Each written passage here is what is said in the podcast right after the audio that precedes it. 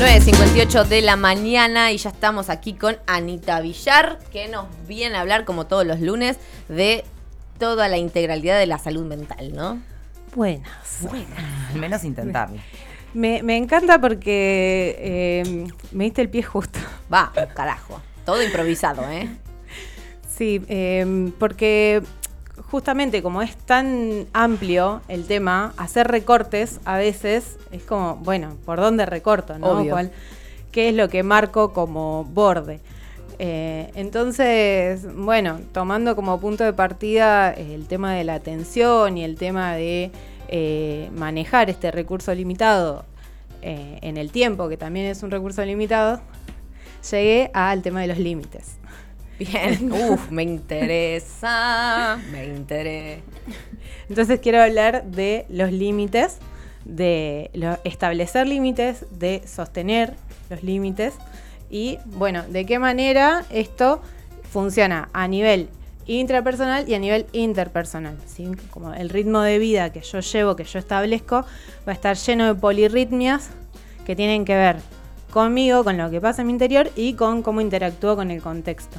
Entonces, bueno, primer límite que vamos a tener que reconocer es nuestra piel. ¿sí? Hay cosas que pasan piel adentro, hay cosas que pasan piel afuera, ¿sí? y esto no nos viene dado. Nosotros tenemos que aprender que nuestra piel es un borde. Esto pasa temprano en la vida. ¿no? Ok. Como- Afortunadamente.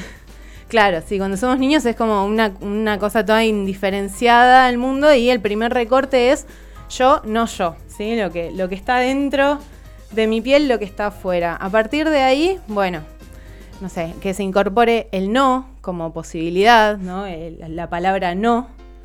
Eh, y bueno, todo el desarrollo que eso pueda tener para después tener una vida adulta en la cual eh, tengamos que eh, marcar territorio, marcar cancha, ¿no? marcar que mi tiempo es limitado y que, y que hay cosas que yo quiero hacer con mi vida, pero como soy un ser social, tengo que interactuar con otras personas, entonces eso que yo quiera hacer con mi vida va a estar eh, signado por mi contexto social, cultural.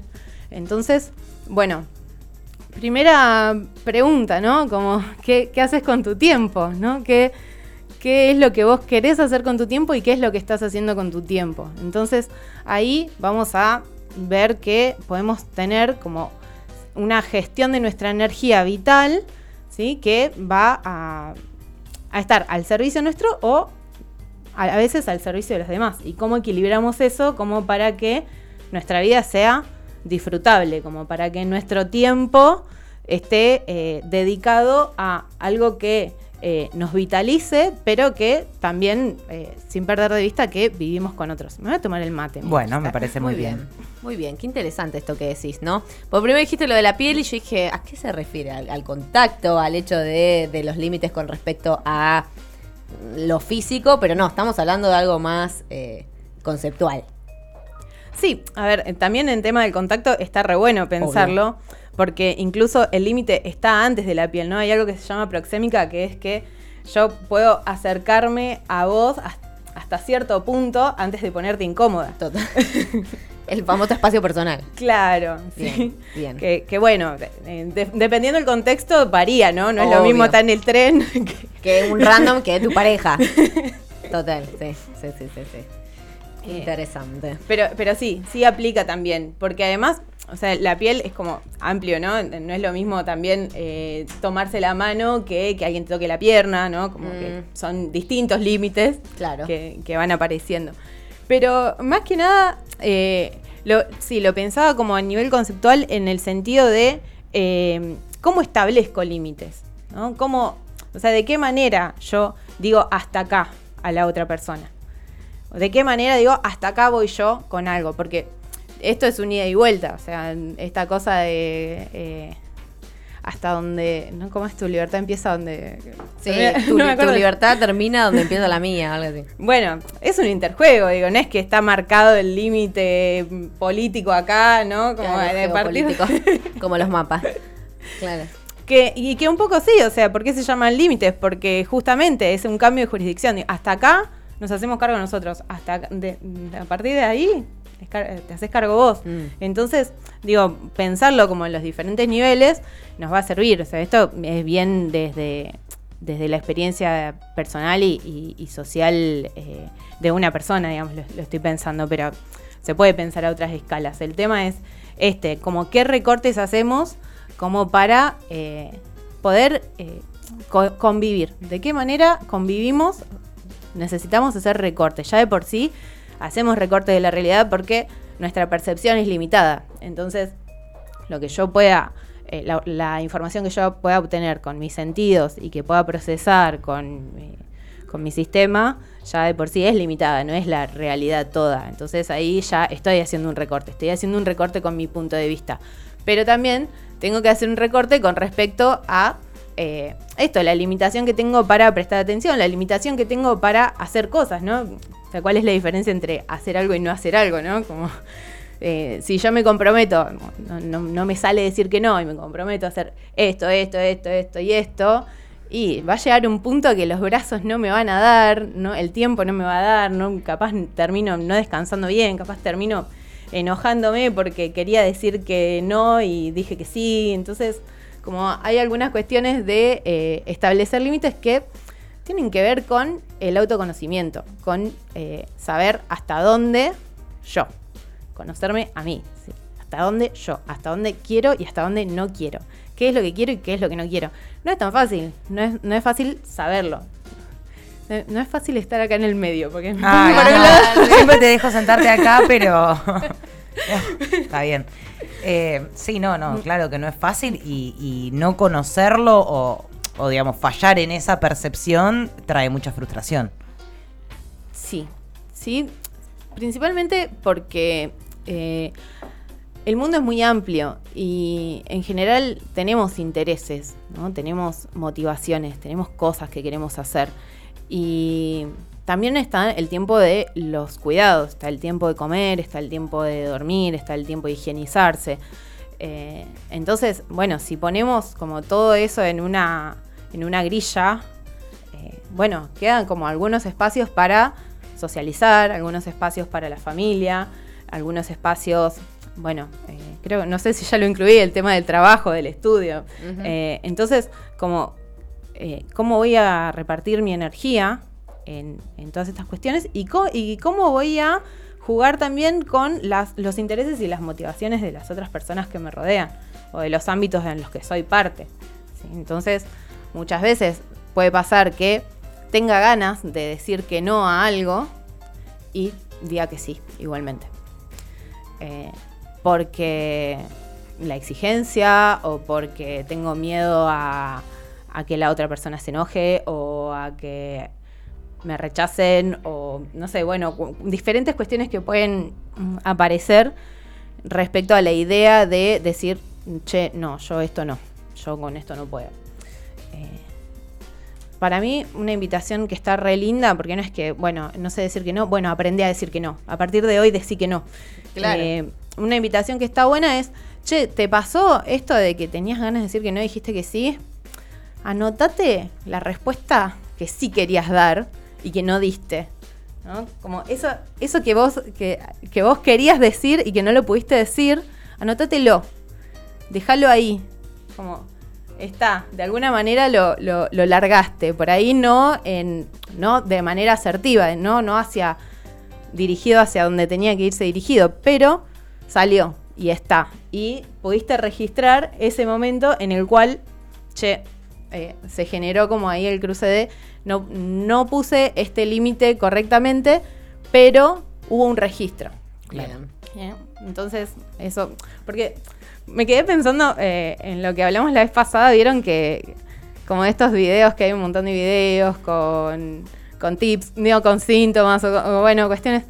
Claro, yo pienso, digo, estamos en una época en la que el tema que te interese, vos puedes buscar y vas a tener 80.000 videos dándote recomendaciones, eh, ¿no? Como puedes, hacer una, una búsqueda y, y está bueno por ahí ver qué tip es el que a mí me sirve, porque hay un montón, no puedo agarrar todos al mismo tiempo. eh, por, por ahí ver eso, cuál es el que a mí me sirve y con eso laburar un poquito. Darme un tiempito de che, bueno, voy a empezar como a hacer este proceso. Si hay algo que me incomoda, a ver qué es lo que puedo hacer, ¿no? Eh, yo lo hice el otro día, me causó mucha gracia porque eh, soy muy de otro estilo, pero me agarré una hojita cuadriculada y dividí, ¿no? Los, cuadraditos. Era cada uno una hora, cada renglón era un día, entonces como para ver una semana completa y ir pintando como con diferentes colores, como qué, qué tiempo le dedico a, no sé, a estar eh, viajando, qué tiempo le dedico a estar efectivamente en el trabajo, qué tiempo estoy en mi casa y bueno, la verdad que fue divertido porque lo vi como muy gráficamente, me reía de mí porque digo, mirá, yo haciendo esto, como que no me reconocía en, en el recurso, pero también dije, che, está, bueno, ¿no? igual, Como- ¿eh? Para dimensionar de verdad qué es, porque a veces uno se agobia por cosas y tal vez lo ves ahí y decís, ah, bueno, efectivamente me estoy agobiando porque mira la cantidad de tiempo que le dedico a esto, o decís, ah, al final no era tanto, tal vez debería eh, revisar mi percepción sobre las cosas. Claro, y, y entonces... Sí, como- Y mismo en la progresión de ir haciéndolo, uno capaz que dice, no, che, esto tengo que cambiarlo y, y te activa efectivamente modificarlo, ¿no? Yo eso, por ejemplo, lo he visto en muchos videitos de Instagram con respecto como el humor. Como bueno, cuando estás triste pintas de azul, cuando estás- vas pintando, entonces vas haciendo como un mapa cromático de tus sentimientos. Nunca lo hice, ¿no? Pero digo, me parece que puede ayudar a, a darte cuenta, bueno, mira, estoy enojado muy buena parte del día, o estoy triste, o estoy alegre, y esto lo quiero modificar, o no, si estás alegre, sostenés. Sostenés, sostenés, está bien. No sueltes. Es, es muy lindo eh, todo, todo esto que aparece porque más allá de lo esquemático que puede hacer a veces, eh, a- me, encanta ver cómo eh, el color se puede relacionar con la forma y la figura y el fondo y eh, no como algo visual puede aparecer y devolverte. Entonces, como que ahí se justifica un montón toda esta cuestión de que eh, lo artístico, lo creativo, todo el, proceso de pasar por el cuerpo, pasar por las manos, nos, nos devuelve algo a eh, poder pensar de otra manera. Entonces, por eso digo, los recursos pueden ser mismo hacer como un- una grillita así toda prolija, o puede ser rayar y ver cómo se comporta el color, como pensar que, que no es que ese tip que te están dando es la posta y es eh, la respuesta única, sino que podemos ir encontrando que son recursos que aparecen para poder abordar algo. La primera instancia sería reconocer qué es lo que está pasando. ¿Soy regroso poniendo límites? Bueno, si la respuesta es sí, genial, bien por Good vos. for you. Claro. si, si tengo algún, no sé, alguna incomodidad con esta cuestión, bueno, a ver, ¿qué, qué podemos hacer? ¿sí? Eh, quería eh, por ahí hablar un poquito de las señales que tenemos de que algo está desgastándose o de que algo tiene que tener como algún borde un poco más definido. Eh, y tiene que ver con eh, que el cuerpo nos, nos marca, ¿sí? Eh, con que la energía que tenemos es limitada, entonces el cuerpo nos marca agotamiento, nos marca, no sé, un, malestar, nos, nos marca alguna tensión, algún dolor.